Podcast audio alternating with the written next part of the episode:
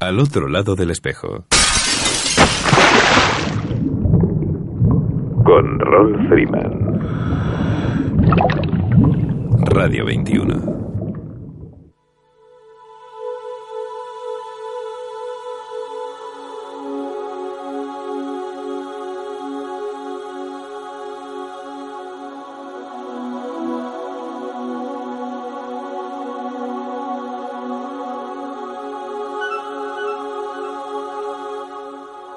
Hola amigos, saludos salados y bienvenidos a una nueva edición de Al otro lado del espejo.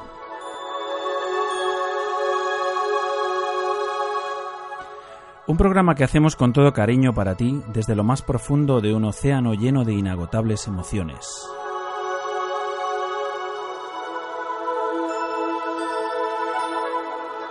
Emitiendo desde tu emisora favorita, Radio 21, a través de las ondas de la frecuencia modulada desde el 107.9, 107.8 y 107.5.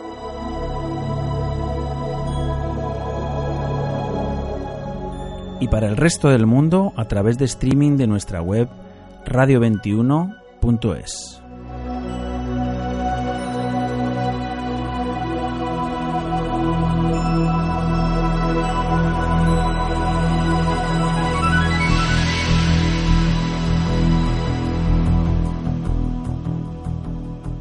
Venimos siguiendo con gran interés la progresión de la exploración del Pozo Azul, especialmente esta campaña 2013. Recordamos a los oyentes de Al otro lado del espejo nuestra charla hace tan solo un par de semanas con Josep Guarro Safón, que, con motivo del desarrollo del tema relativo a DPVs, nos habló precisamente de su participación en la citada campaña y en otras muchas anteriormente. Sentimos curiosidad y quisimos saber un poco más mm, de la misma, gracias a las redes sociales hemos podido tener una idea muy gráfica de lo que ha acontecido estas semanas atrás en la pequeña localidad burgalesa en Cobanera. Con la campaña ya finalizada por este año, nos hemos puesto en contacto con Jesús Manteca, Teca para los que tengan el honor y el privilegio de llamarse sus amigos, para que nos cuente de viva voz cómo han sido estas dos semanas en el Pozo Azul. Buenas tardes Jesús y bienvenido al otro lado del espejo. Hola, buenas tardes Raúl, ¿qué tal? Bien, tengo la impresión de asistir a una campaña, una especie de, cruzada internacional donde, donde, el reto es la conquista de, una fortaleza y un tremendo ejército de soldados estratégicamente sitian el, el objetivo y se mueven con una sincronización perfecta para evolucionar en esa conquista. No creo que haya cimas por conquistar que requieran de tanta planificación. De hecho, eh, se ha llamado el Everest eh, bajo tierra, ¿no? Una cosa así. Sí, es cierto, es cierto. Se ha acuñado este nombre, aunque, bueno, mm, la comparación, en mi opinión, no sería la más adecuada, porque eh, la espeleología es un mundo muy distinto al mundo del alpinismo y en este caso, bueno, digamos que es una comparación simplemente, ¿no? Piensa que un espeleólogo eh, solamente sabe dónde va a poner, dónde va a dar el siguiente paso cuando está viendo dónde poner el pie. Nuestro horizonte es muy corto, nuestro horizonte es las luces que llevamos, ¿no? Sin embargo, un montañero, un himalayista, si se separara a una distancia determinada de la montaña o de la pared que quiere escalar, podrá ver la totalidad de la montaña casi y, poder, y podrá intuir por dónde va a llevar su ruta podrá saber dónde estarán las zonas de desprendimientos, los las canales, las paredes verticales, eh, los diferentes grados de dificultad. Esto en la espeleología no es posible, porque mm, somos exploradores que no vemos más allá de unos metros por delante de nosotros. Yo para mí, si esto tuviera una comparación, en tal caso sería con la comparación, la comparación con, la navegación eh, a vela de, los tiempos clásicos, ¿no? De, cuando se navegaba en mares desconocidos y solamente se veía lo que había en el horizonte, un horizonte más o menos cercano, más o menos lejano, pero no se sabía lo que habría más allá. Oye, ¿cómo, ¿cómo se puede dirigir una campaña de esta complejidad? ¿Cómo, cómo se reparte el trabajo? Se reparte de una forma muy fluida. Mira, eh, antes eh, has hecho la eh, digamos una descripción un tanto poética no de, lo que es pero de lo que lo que lo que podría ser pero es que no es la realidad. Realmente nosotros somos un grupo de personas de amigos que esto hace que, que, como te digo, la repartición de los trabajos sea muy fluida, muy, muy normal, una cosa donde realmente el objetivo que nosotros tenemos es pasárnoslo bien, eh, somos un colectivo de personas que llevamos muchos años juntos haciendo este tipo de actividades. Todas las personas que están en este equipo cuentan con una amplia experiencia de, exploración en espeleología y esto hace que las cosas vayan de una manera, digamos, como muy rápida, muy sencilla a la hora de, establecer los, trabajos. Entonces, eh, es cierto que hay una, hay una gran labor logística porque eh, es necesario llevar materiales y, y, todo lo que, lo que se precisa eh, a puntos lejanos en la cavidad y sobre todo tener una previsión de lo que nos podemos encontrar. Claro, esta previsión no deja de ser eh, hipótesis que se pueden cumplir o no, pero hay que tener previsto, digamos, todos los aspectos de lo que nos podamos encontrar. Como te digo, somos un grupo de amigos que el principal objetivo es pasárnoslo bien y de paso, ya que nos lo pasamos bien haciendo esto, ya que hay esta gran empatía entre los miembros del grupo, lo que se hace es la exploración de una cavidad. Y este mismo equipo está explorando otras cavidades, eh, tanto en el norte de Burgos como en Asturias, en Málaga, en fin, en diversos lugares de, la geografía del Estado español y también en el extranjero. ¿no? Entonces, claro, lo que amalgama esto es esta, esta empatía entre las personas y esto a su vez hace que, que, los trabajos sean muy sencillos de, de realizar. ¿no? Oye, explícame ese, ese concepto que me hablabas hace un ratito, eh, porque yo pienso, y creo que mucha gente piensa en vosotros como espeleobuceadores, pero, pero tú dices otra cosa, ¿no? Mi opinión y la de, y la de muchos miembros del equipo es que realmente nosotros no somos buceadores, somos espeleólogos. Nosotros bajo las aletas calzamos botas. Para nosotros el buceo en una cavidad inundada, una cavidad sumergida, es un medio, no un fin. Es un medio porque es un, es un momento de exploración donde nos satisface explorar esa cavidad sumergida, pero también eh, buscamos que haya galerías aéreas más allá. Esto puede ocurrir o no, porque las cuevas eh, nunca podemos adivinar lo que vamos a encontrar en los siguientes metros ¿no? que estamos explorando. Entonces nosotros somos espeleólogos que hemos tenido que aprender a respirar bajo el agua para continuar la exploración de cavidades. Entonces, hay veces que las cavidades son, como en el caso del Pozo Azul, un manantial kárstico, donde nos encontramos con una galería inundada por donde circula un río, pero otras veces nosotros tenemos que alcanzar, llegamos a zonas inundadas en cavidades eh, que son aéreas, donde tenemos que equipar diferentes dificultades que presentan las cuevas, como son pozos verticales, eh, zonas estrechas, gateras, laminadores, eh, ríos subterráneos, y en algún momento a veces llegamos a que la galería está totalmente inundada, totalmente sumergida. Bien porque a través de ella circula un río que lo ocupa totalmente, o bien porque sea una zona de la cavidad donde el agua se acumula, ha llenado un tramo de galería y eh, es, necesario eh, sobrepasarla, ¿no? aplicando técnicas de buceo. Hoy en día está muy de moda el, el Simon, ¿no? y parece una cosa que se ha descubierto hace, hace 15 días, pero bueno, realmente nuestro equipo lleva utilizando las botellas laterales en exploraciones en España desde el año 92. Y los espeleólogos británicos llevan utilizando este sistema desde los años 50 del siglo XX. O sea, no no hay nada nuevo bajo el sol. Eh, este sistema se ha utilizado porque era el más sencillo y el más fácil de aplicar en el tipo de cavidades eh, eh, inundadas que hay en Gran Bretaña y, también en Asturias.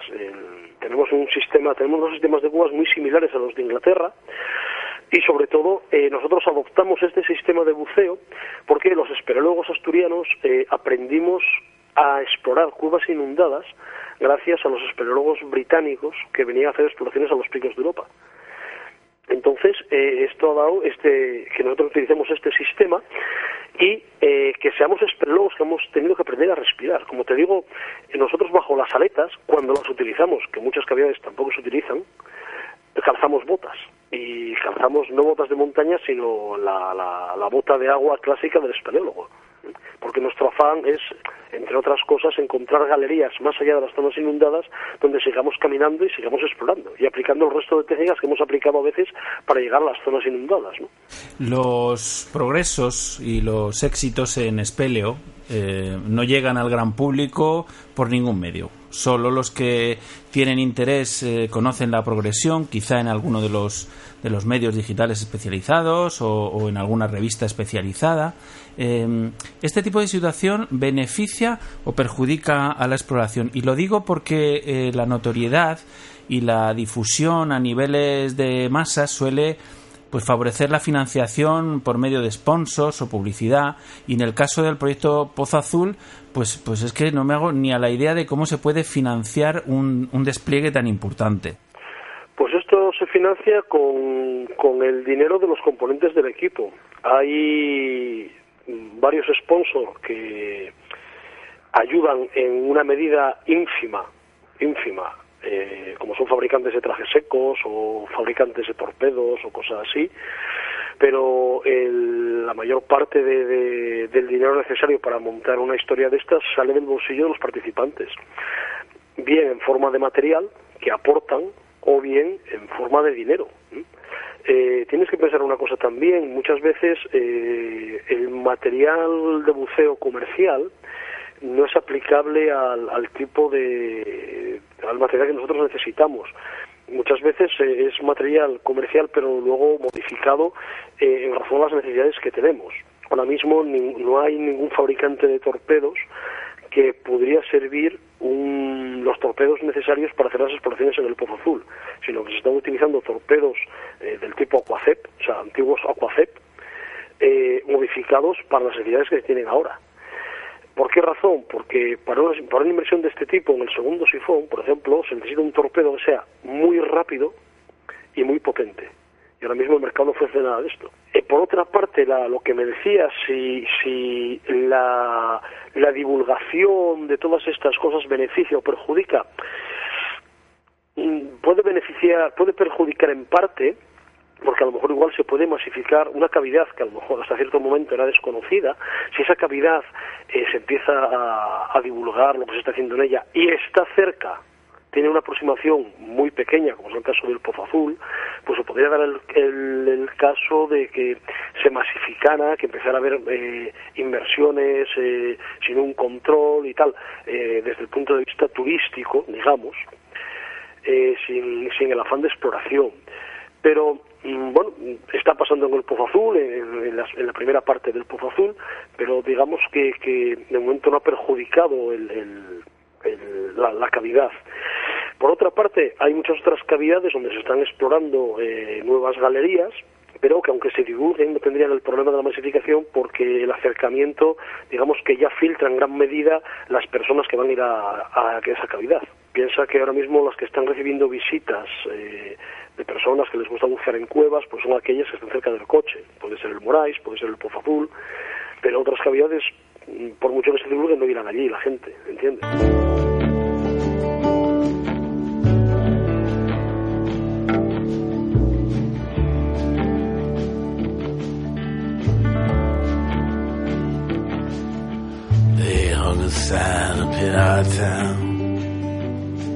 If you live it up, you won't So she left Monte Rio, son, just like a bullet leaves a gun. Bueno, cuéntame un poco eh, en, qué momento se encuentra la campaña 2013, es decir, cómo, cómo ha quedado eh, a día de hoy, una vez eh, dado por finalizados los trabajos explorativos, que el equipo ya ha salido de la cueva, todo felizmente. ¿Cómo ha quedado la cosa? ¿Cómo ha quedado la, la topografía, la progresión? ¿Cómo ha quedado el tema? Bien, este año se ha descubierto en en la segunda galería aérea del Pozo Azul, la que se denominó Tipperary, una red de galerías, de nuevas galerías, que en las que se ha explorado un kilómetro, un nuevo kilómetro de galerías aproximadamente. es una galería aérea que va en un nivel superior al cauce activo, al, a la zona inundada, y que, bueno, hay que continuar explorando en próximas expediciones porque no se ha llegado al final. Es muy interesante porque eh, aparece algo que no había aparecido en, las otras zonas conocidas del Pozo Azul, como es un conducto superior. Por otra parte, el cuarto sifón, donde se había dejado la exploración en, el año 2011, resultó ser un, un corto sifón de 140 metros de longitud y poca profundidad, y tras él se encontró una nueva galería aérea por donde el, río circula eh, con fuerza y donde se exploraron unos 300 metros de, galerías, o sea, de, conducto. No se continuó la exploración porque la roca de esta galería, del suelo y de las paredes, es una roca eh, con cortes muy afilados, es una roca muy, muy atormentada, muy meteorizada por la erosión del río, por la erosión del agua, y entonces se corría el peligro de que eh, se cortara uno de, alguno de los trajes secos. Esto es un riesgo muy alto y que crearía un problema muy grave porque tener que bucear para la vuelta eh, nueve kilómetros de, distancia con un traje seco inundado sería imposible. Son muchas las horas de inmersión eh, y el peligro de la hipotermia es un peligro muy grave. Entonces, claro, se decidió bueno, echar este vistazo a estos 300 metros y regresar al sifón y salir. O sea, volver a bucear y comenzar el, eh, la salida hacia el exterior. En próximas expediciones el planteamiento será pasar hasta, hasta esa zona trajes húmedos y continuar la exploración con trajes húmedos hasta donde, donde se pueda llegar. Como te decía al principio, no podemos prever qué va a hacer la cueva. O sea, la geología en esto es una, es, es una ciencia que se basa en teorías. Hasta que no lleguemos y veamos lo que hay, no podemos saber. Podría ocurrir que ahora apareciera un conducto de, muchos metros por delante donde no fuera necesario bucear o que en una distancia corta volviera otra vez a sumergirse la galería, volvería a inundarse y se necesita otra vez utilizar material de buceo. Esto no lo sabemos. Ahora mismo, como te digo, se ha incrementado notablemente el desarrollo de la cavidad, aunque en la parte de buceo solamente se han sumado 140 metros más eh, de, galería inundada. Pero bueno, de todas formas los resultados han sido interesantes han sido muy muy importantes y, queda la puerta abierta a continuar en, años venideros. Bueno, fascinante. La verdad es que eh, escucharte hablar de, de, una nueva de una nueva zona, de un del río con, con más corriente, además, me imagino que, que, puede ser cambiante a lo largo de las estaciones del año y, qué sé yo. Eh, ¿Cuántos días habéis eh, estado trabajando en esta campaña 2013 y, y aproximadamente ¿Cuántas personas han estado participando este año? Pues mira, este año hemos sido eh, 18 personas, cinco británicos y el resto españoles de diferentes comunidades, andaluces, madrileños, eh, catalanes y asturianos. Se desarrolló en Cobanera, por ahí quiero, quiero hacer también un matiz, lo que es en Cobanera, la, hemos estado allí 15 días.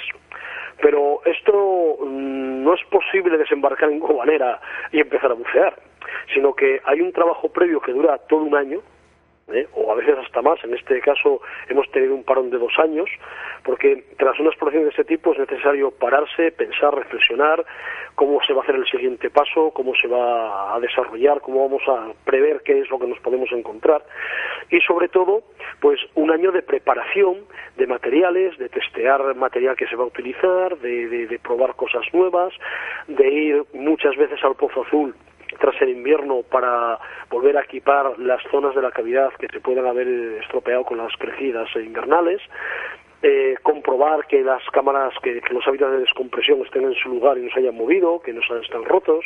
O sea, todo esto lleva un trabajo previo que se desarrolla durante varios fines de semana allí en Cobanera antes de la campaña de 15 días y luego sobre todo mucho trabajo tanto en Gran Bretaña como en España de preparación de material y de, cosas, ¿no? Date cuenta que todo esto es experimentación, o sea, como te decía al principio, no puedes ir a una tienda y decir, dame un torpedo que me aguante 10 kilómetros de autonomía y encima vaya a tal velocidad que me pueda arrastrar un equipo de tal peso. Esto no lo hay. Entonces, ¿qué se hace? Se coge un torpedo, se rediseña, y se va y se prueba. Y se prueba durante varios días, pues en una zona de, aguas eh, controladas y donde se prueba la autonomía, la potencia y la velocidad del torpedo. O sea, pues todo esto lleva tiempo, lleva fines de semana de, pensar, de trabajar, de mover, de mover todo el equipo que vas a necesitar llevar a través de los sifones, pero meterlo en un sitio controlado y empezar a hacer recorridos para saber qué tiempo te lleva, para saber qué autonomía tiene la batería, para saber eh, si puedes mejorar algo ergonómicamente del torpedo para ir más cómodo, porque son muchas horas de inmersión. En fin, todo esto, como te digo, eh, eh, si tuviéramos que valorar en dinero las horas dedicadas a la preparación antes de llegar a Cobanera, esto sería terrible. no lo queremos saber. Bueno, mira, el próximo año se cumplirá medio siglo desde la primera inmersión en el Pozo Azul de Joaquín y, Pedro Plana, eh, del Servicio de Investigaciones Espeleológicas de la Diputación de Burgos. Son muchísimos años para, para una exploración, pienso yo. No, no sé si son todas así o esta es especialmente complicada, porque durante, durante todo ese tiempo, 50 años, lo que ha ocurrido es que muchos de los que, de los que han colaborado, los que están colaborando y participan ahora en la exploración, en primer lugar han tenido que nacer y crecer, y luego han tenido que formarse como, como, como, como espeleólogos, como espeleobuzadores, para, para llegar hasta ahora. Son, entiendo que varias generaciones de, de exploradores que que, han terminado confluyendo en el Pozo Azul, ¿no? Sí, sí, claro, pero esto es normal en la espeleología, Rol. Eh, esto es normal. Eh, nosotros los asturianos eh, tenemos aquí picos de Europa donde se lleva explorando desde los años 20 del siglo XX y donde se han ido relevando y solapando diferentes equipos y diferentes generaciones de espeleólogos. Nosotros hemos nacido como espeleólogos con esto aquí, eh, detrás de la puerta de nuestra casa. Entonces, para nosotros es una cosa normal que el Pozo Azul haya tenido esta trayectoria y el Pozo Azul no se acaba aquí. O sea, el Pozo Azul ha tenido parones en la exploración porque ha sido necesario esperar a que haya habido saltos tecnológicos y que aparezca en las personas adecuadas, el material adecuado y la idea adecuada en cada momento histórico de la exploración del Pozo Azul, y ha ido caminando de esta manera la exploración. Llegará un momento que los actuales exploradores lleguen a su límite, bien un límite por, por resistencia física, bien un límite por material, bien un límite porque la tecnología de este momento también tendrá su límite, se parará y a lo mejor igual dentro de unos años o un tiempo determinado, aparecerá otra vez lo mismo. Las personas, el material, la idea y la tecnología. Y darán otro empujón más. Nosotros tenemos claro, tanto en el Pozo Azul como en otras cavidades, que no vamos a cerrar la cavidad, no vamos a ser los que vayan a terminar la exploración puede ocurrir o no. O sea, como te decía antes, y vuelvo a insistir, no sabemos cómo es la cueva más adelante. A lo mejor igual nos encontramos con que eh, unos metros más ha habido un desprendimiento, la galería se ha colapsado, solamente pasa el agua, eh, hay una serie de bloques mm, tremendos que no se pueden mover y ahí se terminó el paso. Y sería la única manera de decir, señores, ciertamente la cueva se ha terminado. O sea, habrá más días detrás, pero el ser humano no puede continuar. Pero mientras haya eh, la galería continúe bien aérea o bien inundada, se podrá continuar, salvo que se necesiten nuevos medios, nuevas herramientas y nuevas personas. Tenemos claro que no, no vamos a terminar esto, ¿eh? o sea, esto, pero ni esta ni otras cavidades que se están explorando. Este, como te digo, es una cosa que cuando eres espeleólogo lo tienes claro. Vas a aportar un granín de arena a lo que llevan aportados varias generaciones anteriores y a lo que aportarán los demás los espeleólogos siempre tenemos en la cabeza que somos enanos en los hombros de gigantes, porque los que exploraron antes que nosotros estas cavidades, lo exploraron con medios mucho peores, en condiciones mucho peores, y que alcanzaron logros eh, que aunque hoy en día con la perspectiva actual digas, va, es que solamente han hecho un kilómetro en aquellos años, coño, pero es que aquel kilómetro costó eh, sangre, sudor y lágrimas. Hoy en día, cuando estás en el Pozo Azul, es normal llevar trajes secos es normal utilizar scooters, es normal utilizar chalecos eléctricos para, para no pasar las descompresiones, es normal utilizar gases. Esto hace 20 años era una cosa estratosférica. O sea, el que tenía, vamos, un traje que no tenía nadie porque era una cosa que no se podía pagar. Y se exploró el Pozo Azul eh, hasta 700 metros del segundo sifón a base de aleta y con trajes de neopreno vamos, hay que quitarse la gorra inmediatamente pensando en los pioneros, en, Carmen Portilla, en Fernando Santamaría, en, Francisco Seguro, toda esta gente hizo verdaderas eh, eh, eh, heroicidades y verdaderas hazañas en la exploración de esta cueva. Y qué decir de Joaquín y Pedro Plana. O sea, que en el año 64, con un bitráquea y un traje de neopreno de aquellos años, eh, avanzan 200 metros de galería en el primer sifón. Vamos, esto fue un récord del mundo de exploración en aquellos tiempos y es que hoy en día hay que considerarlo como tal. Efectivamente, me, me, bueno, me estás evocando cosas que me, que me hacen pensar incluso en, pues en exploradores míticos de, de, bueno, de la historia de la humanidad. O sea, directamente, pues como la búsqueda del, de las fuentes del Nilo o, cosas eh, por el estilo. Es decir, eh, esa, esa necesidad del hombre de, de, explorar que es eh, algo innato en el ser humano y de, y de encontrar pues pues el, el, pico de la montaña la fuente de un río o, o, el, o el, origen de un, de un manantial o de, de, una cueva la verdad es que un trabajo de esta magnitud y, de la complejidad del Pozo Azul que ha requerido de, esa participación que comentábamos anteriormente y, que a mí me gustaría saber si hay alguna especie de, muro de la fama donde, donde aparecen recogidos todas estas eh, aportaciones para la causa, un lugar donde ver cómo, grandes eh, espeleólogos o espeleobuceadores eh, aunan esfuerzos por ese mismo objetivo y donde, donde los que desconocemos este fascinante mundo pues podemos leer y decir mira, ahí está fulanito, pues alguien que que yo admiro y que también colaboró en este impresionante proyecto explorativo. Hombre, aquí evidentemente, como te decía, eh, el que se haya llegado tan lejos es porque se han juntado, como te decía antes, eh, eh, el hombre, la máquina y la idea, ¿no? O sea, Jason Madison, que es el líder de, las expediciones de Alpo Azul desde el año 2001 y hasta la actualidad, y, sus compañeros británicos, John Bolance, Rick Stanton y el holandés René Jouven, son personas muy especiales por tener la determinación de llevar esto a cabo. Nosotros colaboramos, ayudamos, somos amigos, nos lo pasamos muy bien, todos, porque digo que es una relación muy buena, que llevamos hace muchos años, no solamente, como decía, en el Pozo también en Picos de Europa, pero esto ha sido, eh, es algo brutal, o sea, esta gente son los mejores del mundo, es una gente que, que la inquietud de la exploración la tienen innata y, vamos, yo eh, cuando, cuando se habla de esto, o sea, nosotros somos, somos pequeñitos, hacemos lo que podemos y ayudamos y tal, y hacemos nuestras exploraciones también.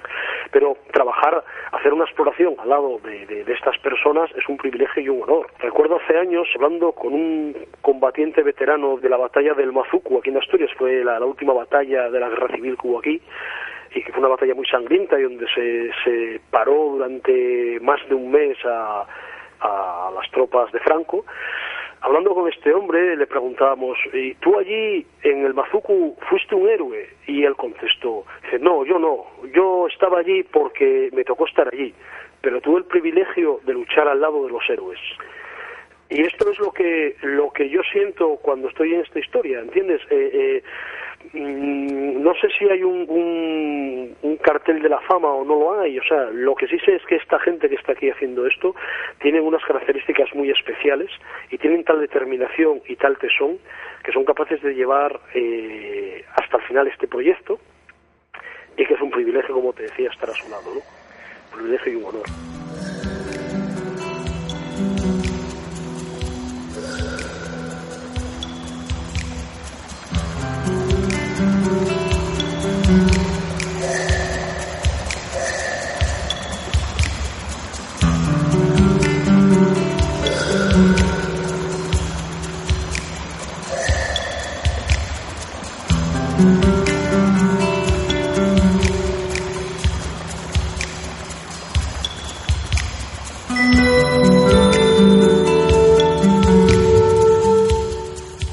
De lo anterior y, muy importante esa colaboración que hablamos y, y, de la aportación desinteresada de tantísimos grandes eh, espeleobuceadores de, de, de, todas partes que has comentado y, que entiendo que, que, de ellos también ha dependido esa progresión de la exploración, porque, mm, claro, es decir, efectivamente hay que hacer un trabajo eh, de zapadores, hay que hacer un trabajo de porteo importantísimo y que, y que, como comentas, se ha dependido de la, de la técnica, de la formación, de la tecnología.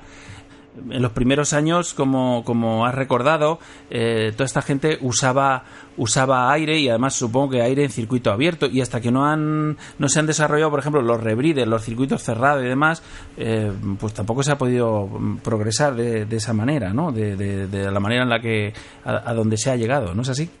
Claro, claro, esta ha sido la llave, o sea, la llave han sido los recicladores. O sea, eh, plantearse hacerse una inversión de 5 kilómetros a 70 metros de profundidad de ida y vuelta con botella sería implanteable. O sea, si esto es fácil, tú tiras de, lapicero y, te calculas los consumos que vas a tener durante tanto tiempo y sería algo brutal. Eh, las primeras inmersiones antes de llegar a Tipperary, eh, mientras iban instalando el segundo sifón, eran inmersiones que de ida y vuelta más la descompresión, eran inmersiones de 12 horas. O sea, 12 horas con llevando un rebrider dorsal, un rebrider lateral y, bueno, algunas botellas de, de, seguridad. Claro, imagina estas 12 horas contando que tienes un kilómetro a 70 metros de profundidad y hacerlo en botellas. O sea, te pones a hacer números y, te sale una cosa, una barbaridad. O sea, no podrías llevar todas esas botellas contigo.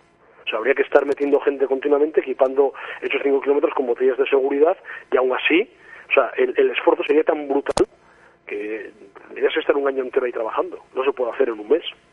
Oye, las botellas estas de seguridad que, que bueno, me cuesta que, que, se despliegan o que habéis desplegado a lo largo de, de la cavidad, eh, ¿qué pasa eso? ¿Son renovadas? ¿Han sido utilizadas en alguna emergencia? ¿Se utilizan como consumo planificado? ¿Qué, qué hacéis con ellas? Y luego hay que sacarlas nuevamente para rellenarlas, ¿está claro? Como seguridad, son de seguridad.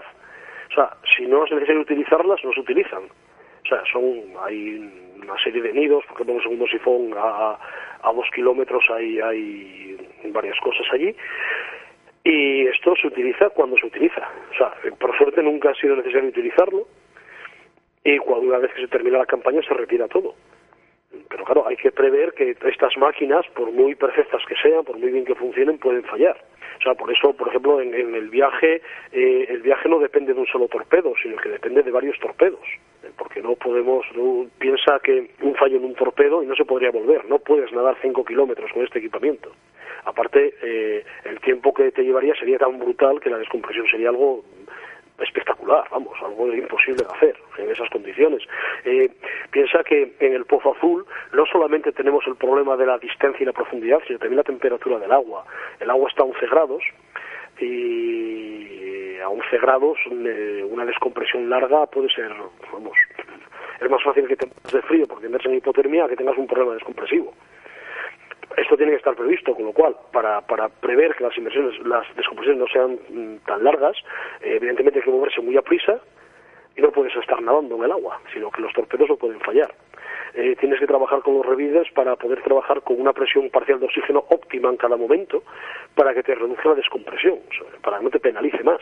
Pues claro, todo esto es, es eh, eh, son máquinas que, que, son totalmente necesarias. Claro, si fallara, hay evidentemente un plan B, pero mejor no tener que utilizarlo, ¿no? La cosa es que prever y revisar los equipos continuamente, de que nada falle y que si algo falla, se retira de la cavidad, se lleva al exterior, se repara y, se vuelve otra vez a, testear para ver si funciona todo correctamente en un recorrido tan eh, extremadamente largo como el que planteas y demás, y que efectivamente es imposible realizarlo aleteando, vamos, ni, ni, ni en sueños, eh, el hecho de depender de, estas máquinas, como decías, ¿qué pasa si un, si un torpedo falla? ¿Qué, qué, cómo se prevé esa contingencia? ¿no? Yo he leído en, en, las páginas estas que, que, tenéis en Internet que, que, a Jason Mallison le ocurrió, le ocurrió algo así, que, no, que de repente se le paró el, torpedo y lo resolvió por la vía rápida, o sea, a golpes de linterna,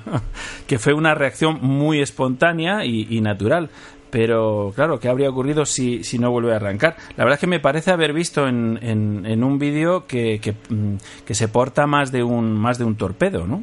Efectivamente, por esta razón, como te explicaba, puede fallar, entonces tienes que llevar varios torpedos de previsión. ¿Eh? porque oye de, quien te dice que una junta no se no se estropea se mete agua en el torpedo hay un corto se estropean las baterías o se, se mete agua y aunque no aunque las baterías funcionen bien se vuelve se vuelve menos se pierde la, la neutralidad la, la flotabilidad neutra y se te va al fondo, ¿me entiendes? Entonces, claro, eso es un lastre, no puedes, por eso tienes que llevar, tener que poder las cosas y llevar varias. O sea, en este caso, pues se utilizan unos torpedos grandes, eso, los Aquacept, digamos, eh, tuneados para cruzar el, el, segundo sifón, pero a remolque se llevan un par de torpedos, o los que sean necesarios, de diferentes marcas y diferentes eh, potencias para, para poder solucionar el problema de un fallo.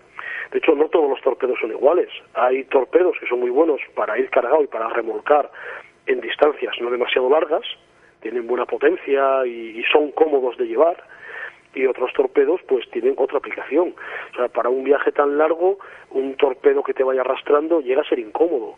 Eh, estos viajes largos se dan en torpedos que van cabalgados.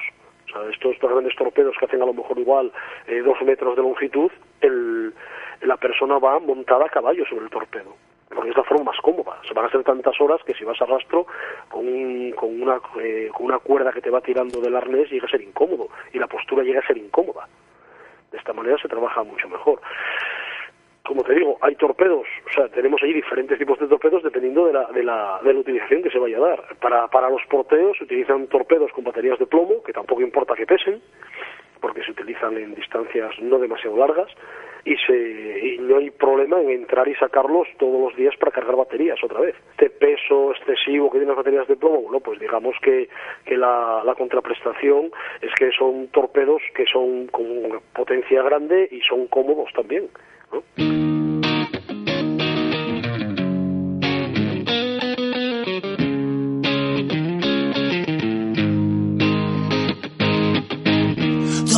Veneno para cruzar el mar. Dieron mis huesos contra un temporal y estuve algún tiempo a merced de las olas. Anduve sin frenos por caminos sin alma, bajé al infierno a mojar en su salsa y me adentré en el lado salvaje. Eh, he leído que en el 2002 se instaló un hilo de acero para facilitar el traslado por la zona, digamos, seca, un torpedo mm, de estos grandes que tú dices, de como de dos metros, que se usa para mm, estas progresiones eh, tan, tan enormes, ¿no? Eh, y, y, y, ese hilo se instaló para que en ocasiones se hiciera el traslado en solitario. ¿Cu ¿Cuánto pesa un vehículo de estos grandotes, grandotes? ¿Y, y puede una persona con ello fácilmente? Eh, a ver, eso era cuando se estaban utilizando torpedos que una sola persona puede mover. Tú piensas que un torpedo que pese más de 50 kilos ya no lo mueves una vez que esté fuera del agua es, es, es, un, es un muerto. Y sobre todo si, si lo tienes que levantar para subirlo en un cable necesitas utilizar poleas y cosas para levantarlo del agua. Aparte, eh, las galerías no tienen un suelo regular. Las galerías, el agua corre, pero hay, hay piedras por el medio, el suelo tiene pozos, tiene, tiene recovecos, con lo cual no tienes posturas buenas para hacer esfuerzos de, de levantar pesos. Ese cable que se montó y que hoy en día ya se desmontó ya en el año 2008, porque vimos que no era operativo. O sea, eh, llega un momento que es más fácil eh, que haya seis personas moviendo un torpedo que pesa 180 kilos por la galería que subir ese torpedo a un cable, eh, un cable que también tiene su fatiga, que tiene que puede romper en cualquier momento y, te, y puede armar una avería bastante grande primero porque si se queda un torpedo se puede estropear y si se queda un torpedo encima de alguien nos puede montar un, problema grave entonces se decidió quitarlo cuando existía ese cable, como te digo, pues era y se pasaba una persona sola, pues era con utilizando torpedos más pequeñitos para recorrer distancias más cortas. Esto se utilizó sobre todo al principio de la exploración del segundo sifón. ¿Eh? cuando la, las distancias eh, permitían recorrer los torpedos más pequeñitos de menor autonomía. El esfuerzo y el desgaste en esta exploración es, eh, es notable, eso está claro, sin duda. Lo que probablemente requiere de una preparación y una forma física igualmente notable. Tú decías hace un momento, hasta cuando uno llegue a su, a su, a su vida útil para este tipo de exploraciones, no sé. No sé si existe algún tipo de entrenamiento previo para acometer un reto como el Pozo Azul.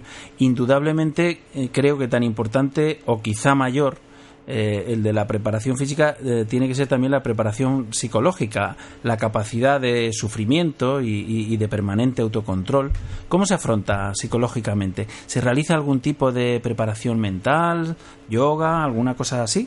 No, no, no, todo mucho más sencillo que eso. Simplemente se hace espeleología.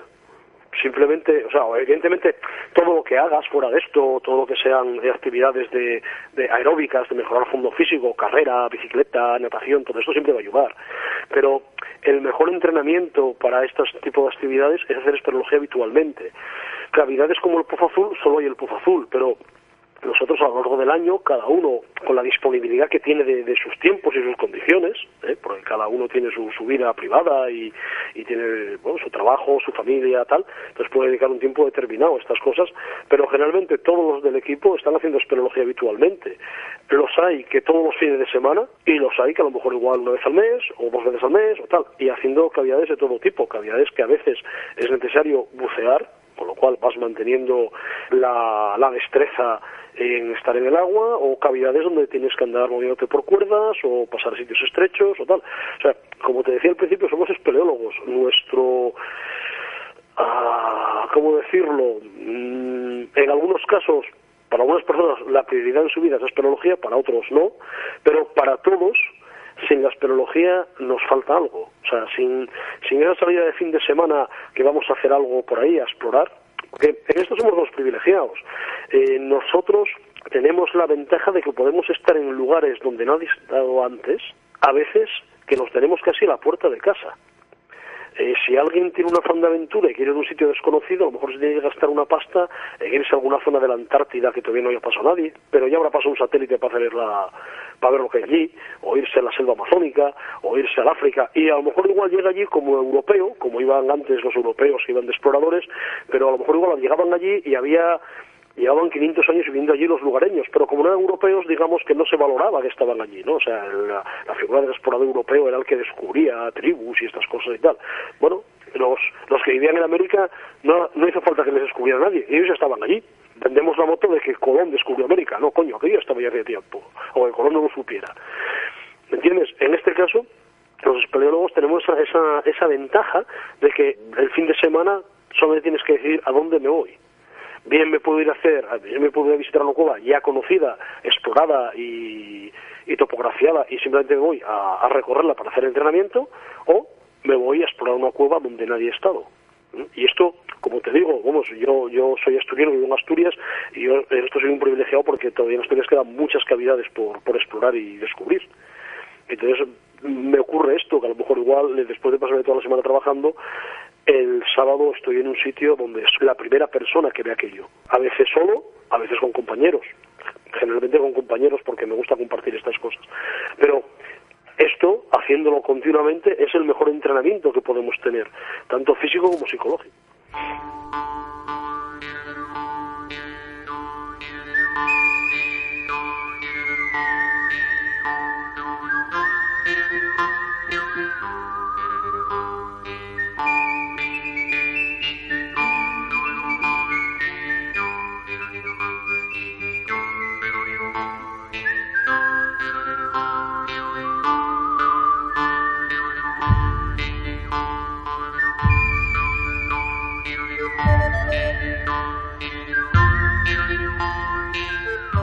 La historia de la exploración de la surgencia conocida como el Pozo Azul es una historia épica y de, y de un incalculable derroche de esfuerzo en todos los sentidos posibles. Todos y cada uno de los que, de los que allí eh, pasaron un día hicieron posible con su apoyo y contribución que uno o dos acuanautas tocaran con la punta de sus dedos el final de, su hilo de Ariadna. Eh, me parece una lección magistral de, compañerismo eh, que nos distingue entre unos y otros y que es la prueba de la calidad del ser humano como, como cuando trabaja para, para, un mismo fin. La verdad, Jesús, te, te agradezco muchísimo eh, el tiempo que nos has dedicado. Eh, em, esto es un programa especial porque, porque esta conversación es, eh, da para llenar pues, un montón de tiempo de radio, pero la radio siempre es finita. Y te agradezco muchísimo, muchísimo el que, el que hayas tenido el detalle de, de acercarte al otro lado del espejo para nuestros oyentes y, bueno, y luego extensivo, por supuesto, a todo el equipo, al Cape Dive Group. Y, para mí, desde luego, también es un inmenso placer, un honor incalculable el, el, hecho de poder estar charlando contigo. Muy bien, pues muchas gracias. Cuando quieras, aquí me tienes. Muy bien, un abrazo y, y hasta siempre. Un abrazo. abrazo,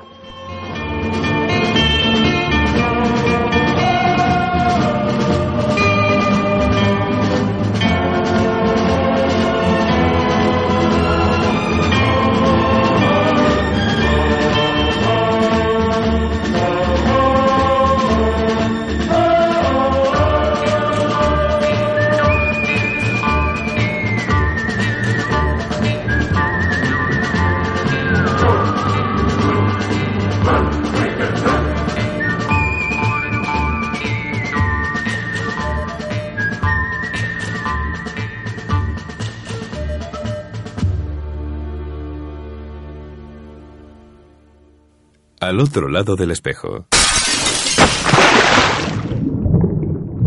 Con Rolf Freeman. Radio 21. Ariel, escúchame. Ese mundo está muy mal. La vida bajo el mar es mucho mejor que el mundo de allá arriba. ¿Tú crees que en otros lados las algas más verdes son? Y sueños con ir arriba, gran equivocación. No es que tu propio mundo no tiene comparación. ¿Qué puede haber allá afuera que causa tal emoción? Bajo el mar, bajo el mar. Vives contenta siendo sirena, eres feliz. Que trabajas sin parar y bajo el sol para variar. Mientras nosotros siempre flotamos bajo el mar. Llegamos así al final de nuestro programa de hoy. Ojalá que les haya gustado nuestra compañía. Buen fin de semana a todos, buena mar y buenas inmersiones. La semana que viene muchísimo más y mejor. Os espero aquí en Radio 21. A los controles en la sala de máquinas del submarino amarillo y dando la brasa al micrófono, servidor de ustedes, Rolf Freeman, que os envía un cálido y capaciano abrazo. Saludos saladetes, gentes de la mar. Nos veremos en los mares o en los bares. Felices burbujas y hasta la próxima. Y no se olviden de sonreír. Adiós. Si no te quieres arriesgar, bajo el mar te quedarás. Y sin problemas entre burbujas tú vivirás. Bajo el mar, hay siempre ritmo en nuestro mundo al natural. La macarra ya tocará, el estudio se unirá. Siempre hay ritmo, ritmo marino bajo el mar. La flauta, oye el arpa y el contrabajo, ponle atención, verás las trompetas y el tambor, disfruta de tu canción. con la marimba y el violín, las duchas volteando el otro cantando, sin olvidarnos del espadín, que empiece la función.